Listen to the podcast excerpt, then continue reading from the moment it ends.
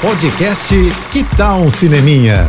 Dicas e curiosidades sobre o que está rolando nas telonas, com Renata Boldrini. Depois de criar tanto alvoroço na internet, finalmente, né, chegou o dia tão esperado para assistir nos cinemas os dois filmes mais comentados do ano, Barbie e Oppenheimer. Hoje eu vou falar de Barbie e amanhã de Oppenheimer, ok?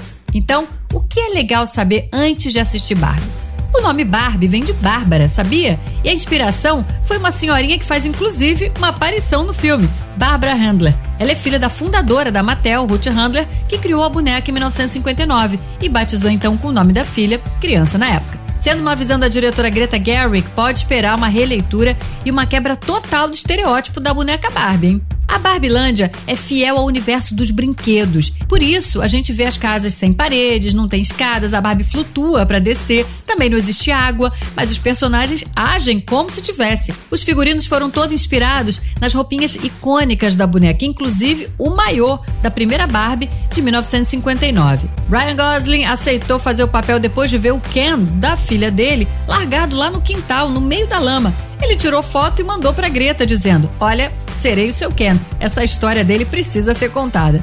Então, ó, corre pra ver. É isso. E se quiser mais dicas ou falar comigo, me segue no Instagram, arroba Renata Boldrini. Tô indo, mas eu volto. Sou Renata Boldrini com as notícias do cinema. Hashtag Juntos pelo Cinema. Apoio JBFM. Você ouviu o podcast Que Tal um Cineminha?